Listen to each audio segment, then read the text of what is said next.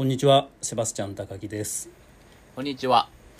アナジンこと信楽の陶芸家篠原のどむです。篠原さん、最近古典だらけですね。そうですね。ちょっとあのこの時期はあの固まってあのやってました。やっぱりコロナ、まあ、コロナ明けって言っていいのかどうかわからないんですけれど、やっぱり状況が変わったのも大きいですか？あ、そうですね。古典をもどんどん、うんあの入れられるようになったのはやっぱ全然状況が変わったとなるほどね。今それで岡山ですか？はい。あの今岡山で個展をしてます。結構長いですよね。そうですね。あのここの会場はあの個展を普段やるとこではなくて普通の茶道具屋さんですのあで、、茶道具屋さんですか？そうなんですよ。ええあの七瀬というお店なんですけども、七瀬あの2ヶ月ぐらい、はい、長い期間で展示していただいてます。そうするとお客様の層も百貨店とかの個展とは違うってことですか？そうですねもう全く違っていてあのお大半がもうお茶をされ長くされている方が来られるので,、へえ。で展示作品もほとんど茶道具を中心にあの出してます結構攻めましたね、これはじゃあ。そうですね今までこうやってないことを、あのさせていただいたのであのセバスチャンさんと一度あの東京であの現代あの、はいええ。画廊のところはい。でさせていただいたところも、まあやったことないことでしたし、もうお茶に区切ってお茶道具だけで展示するっていうことも今までしたことなかったので、へえすごいいい体験させていただいいや僕あのお茶やってないのに篠原さんの茶碗がどうのこうの言って本当に申し訳ないなと思ってるんですけどどうですか？あの茶をやる方々にとって篠原さんの茶碗って。いや僕も今回は本当にあのお茶をされてる方がご覧になるので、すごいこう会期初日まではドキドキしはいはいてええ。いたんですけども、意外とあの面白いって言っていただくのですごい意外な反応だったなと思います。そうするとお茶をやっていらっしゃる方にとってもあの、まあ、ちょっと焼き締めって言っても通常自分たちが思う焼き締めとは違うのを篠原さん作ってると思うんですけれどもね。やっぱりはいちょっと新鮮なんですかね？そうですね、ええ。僕あのまああの信楽に工房がありまして基本そこで活動してまして、うんうんはい。釜場は伊賀にもあるということで、一応カテゴリーとしてはその信楽や伊賀っていうところでの作家っていうふうに思っていただいてるんですけど、うん特にその信楽とか伊賀を代表するようなものを自分は焼いてるような感じは持っていないんですね、ちょっとこう外れたような。うんまあ、どこまでもやっぱその現地の土の面白さを引き出すっていうことでテーマでやっているのでだからそのお茶道具という見方をされるときっとそのまあ信楽の茶碗こうとか伊賀の茶碗こうっていうそのまあ既成概念があってそれでちょっとこう拒否反応が出るんちゃうかなっていう恐れがあったんですけど意外とまああのこれはこれっていう形で見ていただけたので。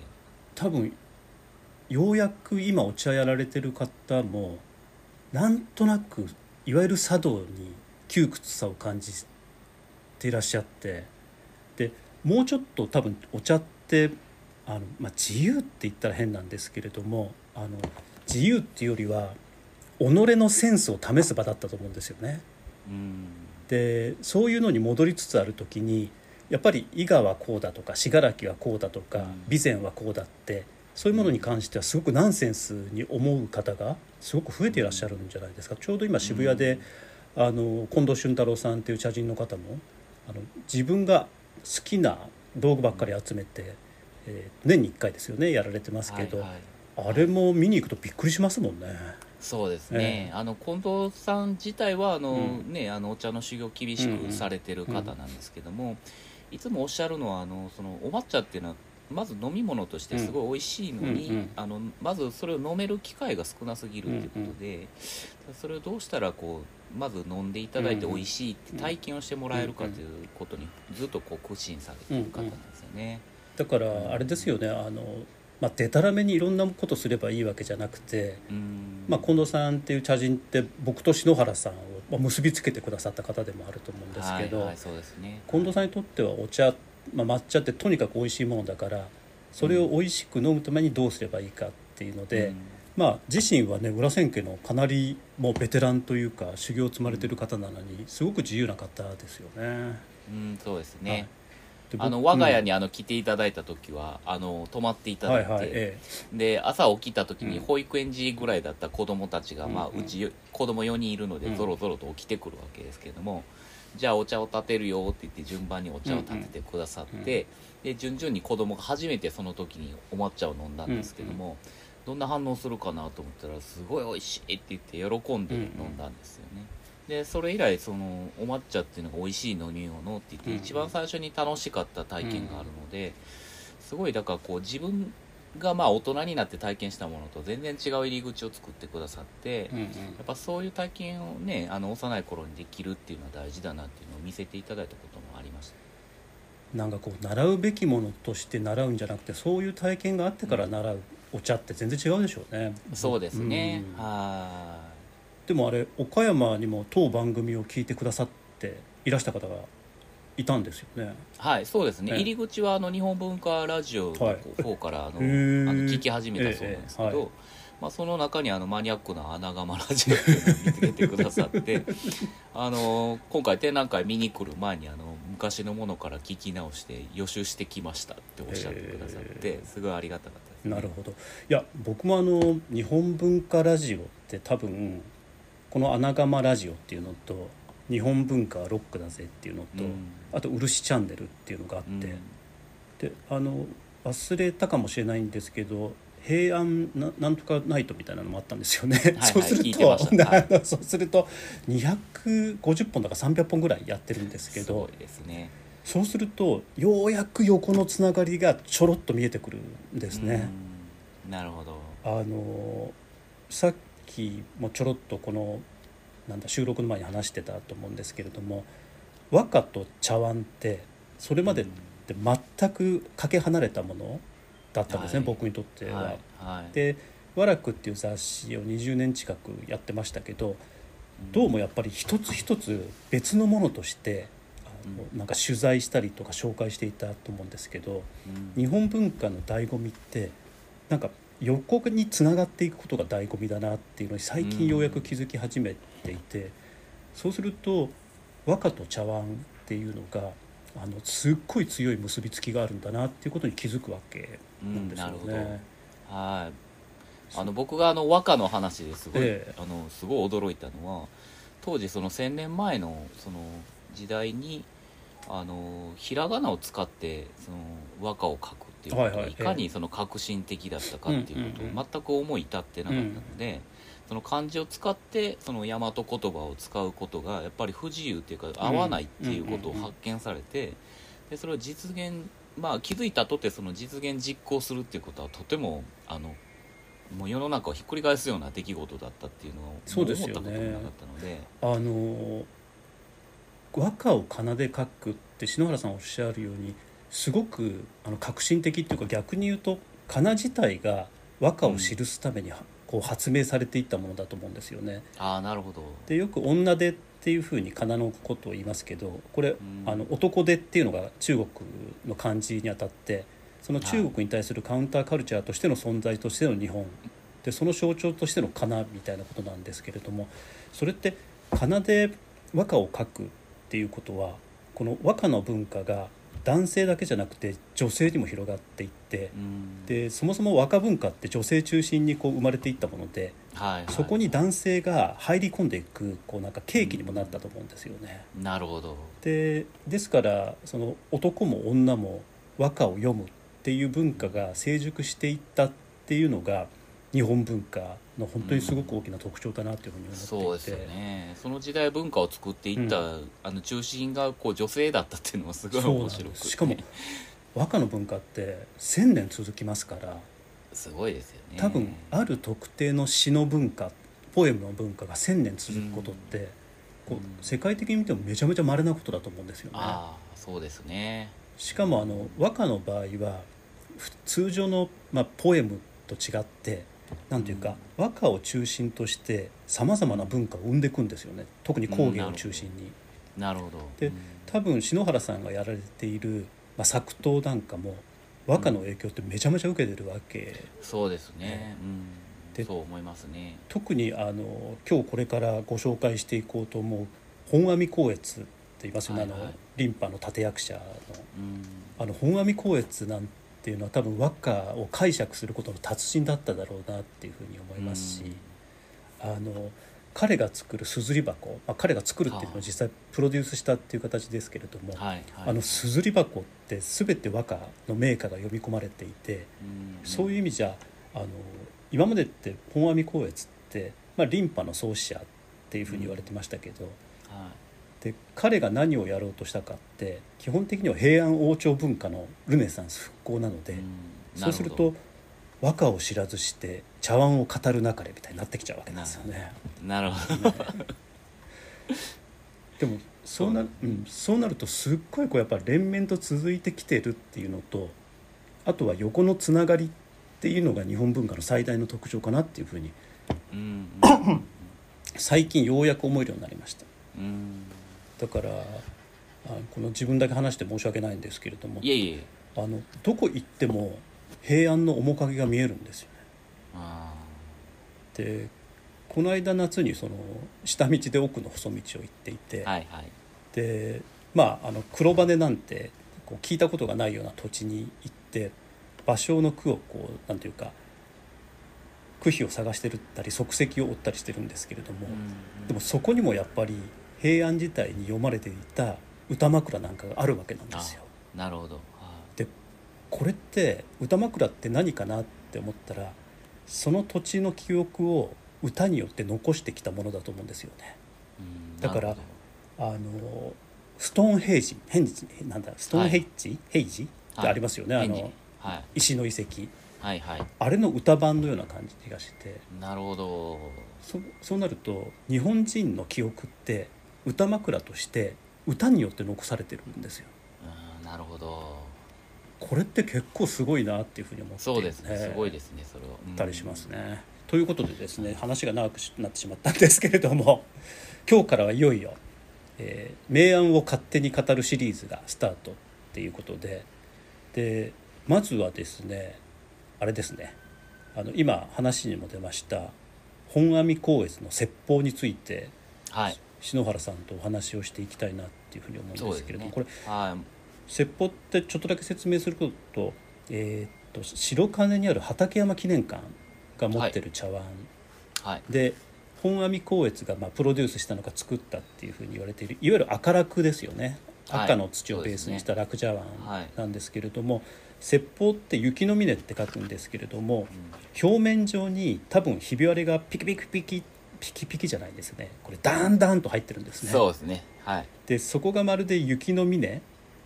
僕はこれなんか遠くから見る雪崩みたいな印象があるんですけれども、うんはい。はい。それを雪の峰に見立てたので説法っていうふうに名付けてるんですけれどもこれまずですね一番よく言われてるのがこの一体大きな傷っていうのは偶然できたものなのかはいはい。故意に作られたものなのかこれあくまでも篠原さんの試験になると思うんですけどどう思われます、はい。作り手として。もうこの説法っていうのはうん本当に僕実物を見れたのはごく最近なんですね、はい。えええ23年前にようやく実物を、まあ、あの美術館で見れたんですけども、あの一番最初に知ったのはそれこそあの雑誌の「和楽」の付録でついてた本だったんですあのあれですよね。あの明暗の50を原寸で見せるっていうのを付録でつけちゃったって、これ。この付録についてる、はい。あの茶碗を見たのが若い頃で、うん。この茶碗はありなのかっていうのが最初の感想ですよね。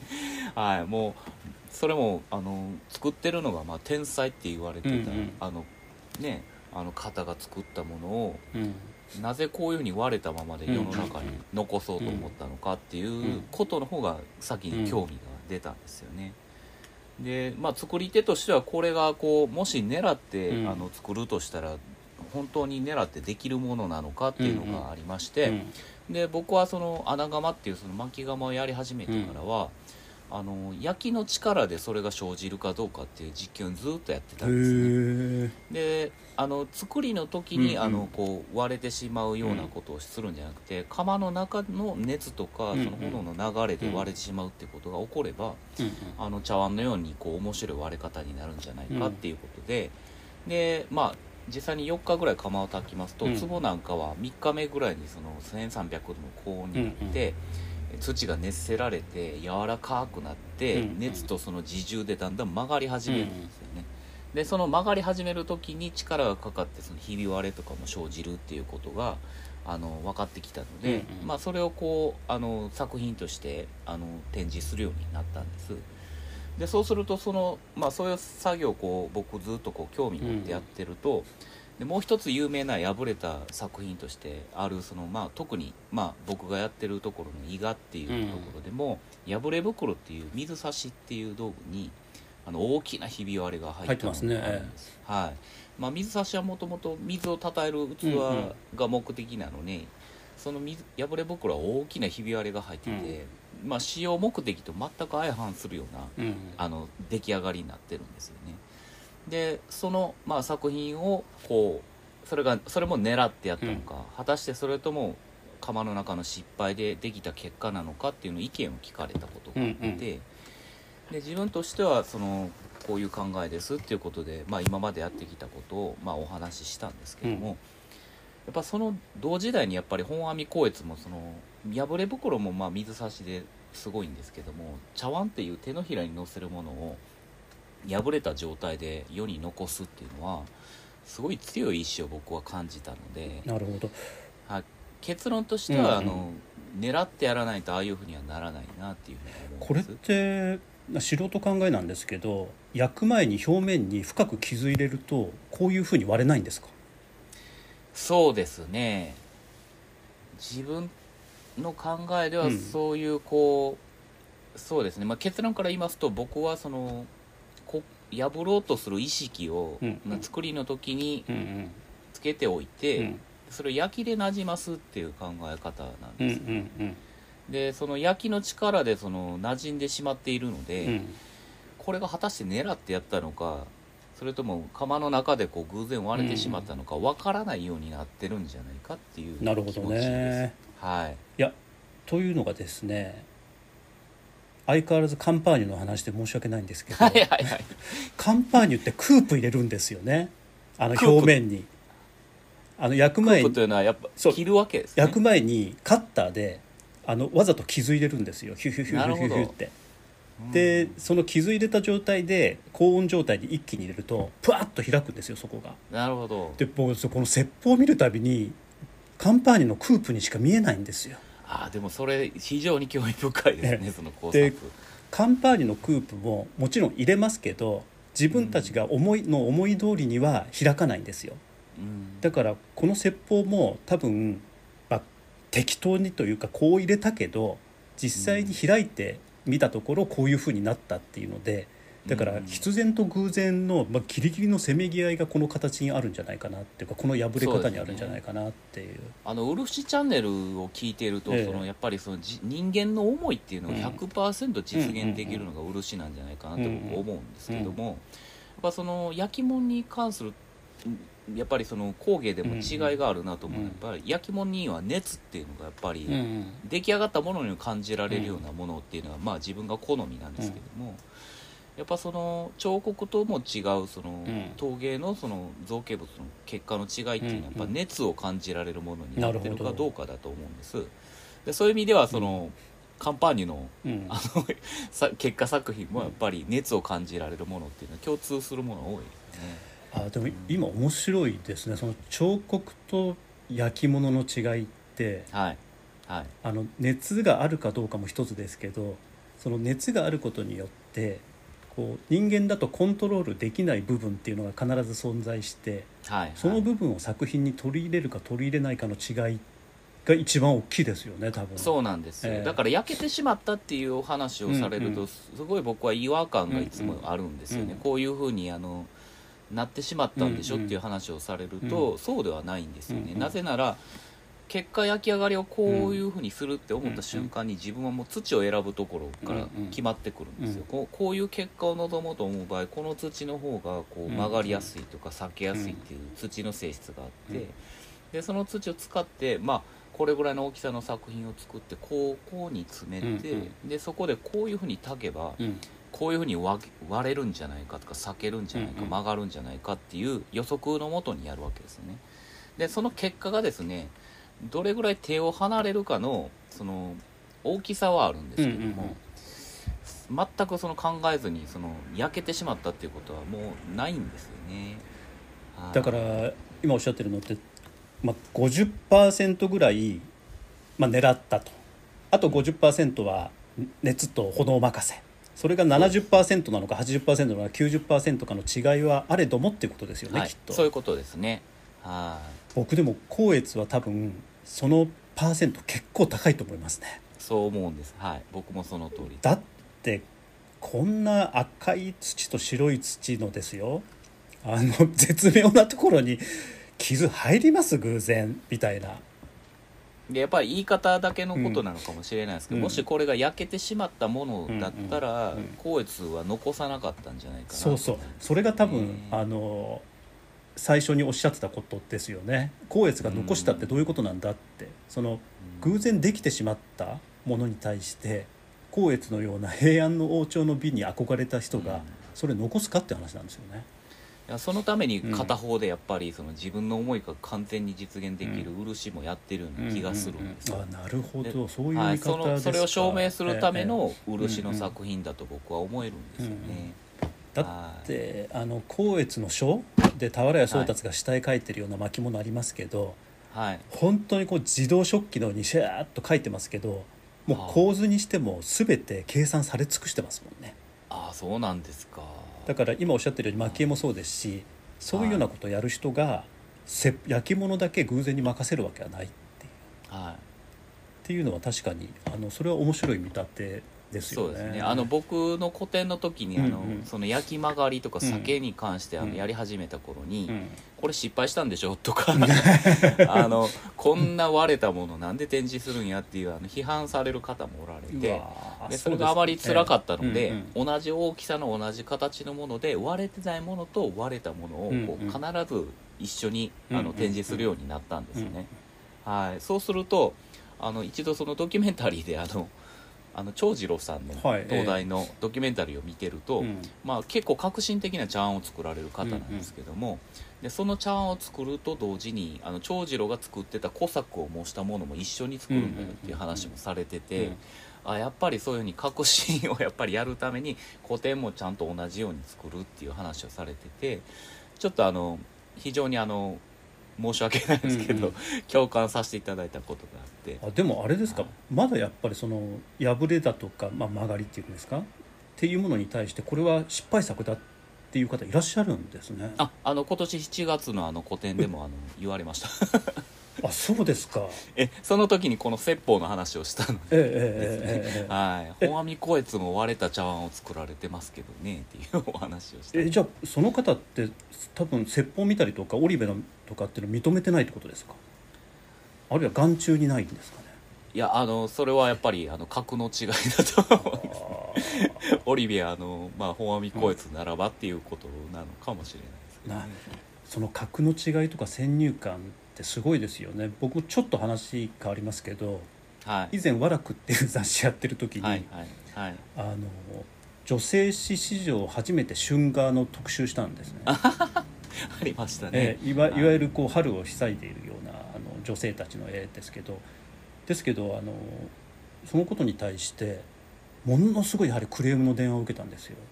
あそうなんですか。多分まあどうでしょうね、まあ、ある程度の知識とか本当に経験がある方だと思うんですけれどもというのもうん。世界中のありとあらゆる美しいものを見てきたっていうふうにおっしゃっていてで、はい。あの印象派の作品も全て見たっていうふうにおっしゃるんですよね。だから、はい。その時にちょっとだけあのちょっとだけ反抗心が芽生えてきてはい。でも印象派の方々も春画のコレクターでしたしそれで春画っていうのを非常にこう革新的な美としてあの見ていたんですよねっていう話したりとか。うん。あの印象派の方々も当時は印象派って印象で描いた絵みたいじゃないかっていうことで、ものすごい批判にさらされていたんですよねみたいなほんのちょっとした知識をちょっとひけらかしてしまったんですけど今の篠原さんのその破れているから失敗作だとかうんこうなんとかだからなんとかだっていう決めつけとすっごい似てますよね。もう僕の編集人生ってまあそんな大した人生じゃないんですけどそういう決めつけとちょっとだけ戦うようなあの編集人生だったなって最近思います。あの何回も言わせていただいてるんですけど、僕全くその美術や工芸っていううん。その素養がない状態で信楽で焼き物を始めた人間だったので、やっぱそのまっさらなその美しいものっていうのも全くわからないところにポコッと出てくるのが、なぜこの割れているものがこうかっこよく見えるんだろうっていう不思議な気持ちっていうのがあるんですよね、まあ、それが上田倉庫のサテモっていう茶碗だったり、真っ二つに割れるかのようなひび割れが入っていたりとかするんですけども、やっぱりその割れているからこその焼き物のその土の質感とかがやっぱ感じられたりとか、その割れ方のその直線でないその稲妻のような割れ方っていうのはやっぱりその性質っていうのをそのまま表現として感じられるようになってるんだなって思うようになってきたんですよね。やっぱそういうものを作ろうと思うとやっぱり最適解っていうか最適化された素素材っていうのが僕にとっての信楽や伊賀の土っていうことになってくるのでやっぱ曲がるとか避けるとか割れるっていうことを表現に取り入れないっていう選択肢は僕にはないなと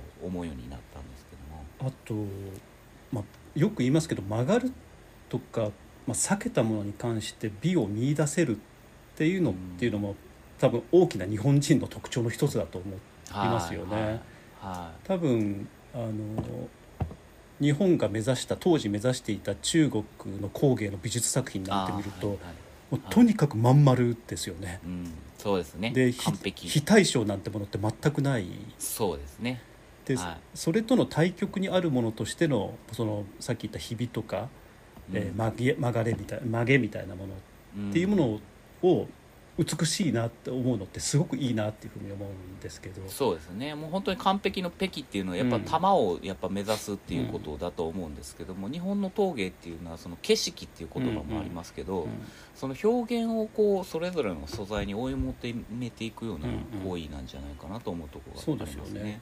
はいでだからそう思うとやっぱり説法はそれを狙った本阿弥光悦のまああの、はい。でも作為がないように見えるっていうのがすごいですよね。そうなんですよ、うん。だからあのさっきね指摘されたことをうん。僕がちょっと反論すること、愚かしいことだなと思うのは、うん。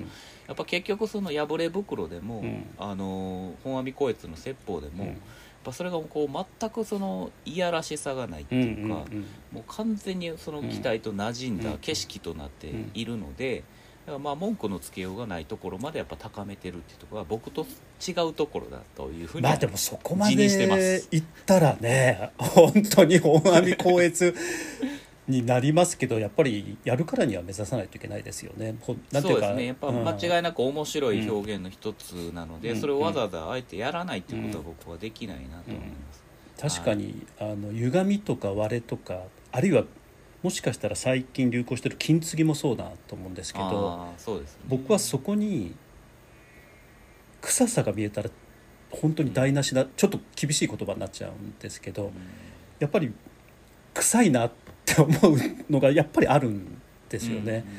でもあの名腕って言われているものを見るともしかしたら次回これ紹介できればいいかなと思うんですが馬行藩みたいなあはい。あのはい春日井でつないでるようなものにしてもあるいはこの説法にしてもうん。あとは磁気と陶器をなんか無理やりくっつけたような茶碗もあったりしますよね。ああそうですね。で、はい。ああいうのって一切臭くないんですよ。でその違いってこう言葉にできないっていうかもうなんかあるべきものがあるべき場所にあるとしか表現ができないんですけどその凄さがやっぱりこの説法にはあの最たるものだなっていうふうに思ったりはそうですね。そうですね。本当にあの現代人にもこう考えろっていうのうん。をこう見せてくれてるようなものなのですごいまあ残してくださってよかったなと本当ですよね。ではい。篠原さんそろそろまたいい時間になってきたのであれなんですけど、はい。またこの茶碗に「説法」ってタイトルをつける？この「説法」って名つけたのも光悦っていうふうに言われてるんですけどこれこの名をつけること自体日本文化なんですよね。つまり見立てが入ってますよね。うんうんうん。あのこのひび割れっていうのを雪の峰に峰に見立てるっていうあの見立てって非常に重要な日本文化の要素の一つだと思うんですけれどもこのさっきの話に戻りますけど見立て自身もやっぱり和歌によって培われてきてるんですよね。なるほど。あのなんていうのかな。泡っていうものを恋の終わりに見立てるっていうのもそうですし、もうさまざまな見立ての文化が和歌によって紡がれてきてでうん。和歌この紡がれてきた和歌文化の結晶がこの説法みたいに僕には見えてだからそれも含めてしかもこれ漆使ってますよね。継ぐ時にですよね。これって金って漆で接着してません？そうですそうです。そうですよね。漆はい、埋めてありますね。で、はい。これってだからでも金継ぎじゃないですよね。そうなんですよね。あの、うん。きっとこの大きなその腰から下の部分は埋めるために、うんうんあの埋めているんだろうなとは思うんですけど、うんうん。ちょっと漆の方にお話伺っても、口の方は割れがつながってないように私は考えるってその方もおっしゃってて。あ割れがつながってない。うんうん。そうなんです。あえてそこにあの割れがつながっているかのような漆金継ぎをしているように私は考えるっておっしゃってて僕もそこは同感する。それってちょっともうちょっと分かりやすく説明するとどういうことになりますか？そうですね。あの、ええそこの方はあのこう真っ二つに割れるかのような大きな割れが、うんうんうん。その焼きで生じてるんですけども、うん。そのそこからその口につながっていくこの部分っていうのは、あの割れてない。そのままこうそうなんですよ。割れてないっていう風に見えるんですよね。なるほど、はい、ところがでもその流れを止めてしまうとやっぱ面白くないって考えた、まあ、この金継ぎをした方が、このそこからの流れを口までつなげてなるほど。ここに確かに微妙に斜めに線走っている。その上ははい。これ割れてないですねそうなんです。僕はこれがですね、うん。あの破れ袋っていう水差しにも共通するような割れ方だなっていうところにすごい興味を持ってるんですね。そそこの下膨れ部分って呼ばれてるあーなるほど。袋状のところから口のところまでああいうふうに割れがつながるんだろうかっていうのが疑問がずっとあるんですよ。これ途中から割れが左に走らないですよね。うん。そうなんです。あの割れるとしたらまっすぐピキンといきますよねはい。それでパコンと割れますよねこれ。そうなんですよ。だから作りの時に第1段階、で焼きの時に第2段階、で仕上げの金継ぎの時に第3段階でこのつあの茶碗は完成されてるんじゃないかなと僕は思うんです。うわそう考えるとすごいですねやっぱり。そうなんですだから意識をものすごい感じるんですけどそれが全て馴染んでるっていうところは奇跡に近い、うん。い。やそうすると見れば見るほどまた魅力が深まりますね。しかも意外と小ぶりなんですよね。なんか可愛らしくて。ああそうですね。え、でなんか広大もこれって光悦の特徴でしたっけ？広大がちょっと小さめなんうんそうですね。これもえ付け放題になってますね。はい。えい。やぜひだから機会があればこれもう畠山記念館で今閉まってるんでしたっけ？もう開いたのかな？最近全然わかんなくなっちゃった。そうなんですか？僕はあの京都で、あの拝見さあせてもらいまし本当ですか？じゃあ,、たはい。あのまた見る機会があればぜひ見てみたいなと思いますが、じゃあ篠原さんこういう感じで次回以降も勝手に明暗を、はい。これ勝手に。皆さんに断っておかなくちゃいけない。我々素人ですからね。はい。うん。素人です。あのお茶の専門家でもないですしはい。あの当時期の研究家でもないと。はい。いやそうでもそうだそうだ。これ最後に僕言いたかったのがあってあのすいません。なんか今日話しすぎてて申し訳ないんですけどこの間和歌の本読んでたら前もちょろっと申し上げたかもしれないんですけれども、和歌が1,000年続いた一番大きな理由ってあの鑑賞者がプレイヤーだったっていうんですよ。ほう。つまりどういうことでしょう？はい。和歌の楽しむ人はどういう楽しみ方してたかというと自分で和歌も読んで参加者だったんです。参加してたわけなんですよ。はいはい。で自分で参加してしかも人が読んだ歌を、えー楽しんではでしかもそこには名人たちもいてであるいは皇族たちもいてっていうので、いはい。あのプレイヤーが多かったっていうことです。でこれが文化を継続するための一番の重要な要素だと思っているんです。なるほでど千年ですね。そうなんです。でうん。でなんでこれ僕今この茶碗のこと勝手に自分たちがあの、ん。ワイワイワイワイやろうってしてるかというとプレイヤーになりたいからなんですよ。なるほど。本当ですね茶の湯ってなかなかプレイヤーになれない今の場合。ですね。うん。でもうん。こういうプレイヤーのなり方ってあるんじゃないかなっていうふうに思っていてはい。これって茶の湯だけじゃなくて陶器とか、うん。あの陶磁器とか工芸へのプレイヤーへの第一歩じゃないかなっていうふうに。で特にこういう形でも何でもいいのでとにかく参加者を増やさないとこの文化って僕はなくなるっていうふうに思っていて。でさっき言ったように和歌が江戸時代になってなんで急に、あまあ基本的には滅亡したか文化として滅亡したかっていうと、プレイヤーがいなくなったからなんですよね。って考えるとやっぱりあのなんでこういうふうに素人が人平安のことを勝手にぺちゃくちゃくちゃかうん。言うかっていうと、プレイヤーを少しでも増やすことが文化の継続には、あのはい一番必要不可欠なことで、そうですね。はい。あの美しい日本っていうのを唱えることじゃないしはい。あのこれがいいんだこの日本文化素晴らしいだぞっていうことじゃなくてとにかく参加者を増やすことだなっていうふうに思っているので。僕があの、ええ。セバスチャンさんからの話はい。ですごい面白いなと思うのはやっぱ文章を書かれるとかその映像をご覧になってる方が見る茶碗のお話ってすごい興味があって、はいはいえで僕はやっぱその土っていう素材から触ってる人間が熱をあの伝わってどうなるかっていうその状状況を知ってる人間が語る茶碗っていううんうんお話をさせていただいてでそこでそのやり取りができるのはすごい楽しい。あの、ね。そうなんですよ。今まではそれがうん。多分一方通行だったと思うんですよね、はいはいはい。多分篠原さんの作る作品を古典篠原さんは作る。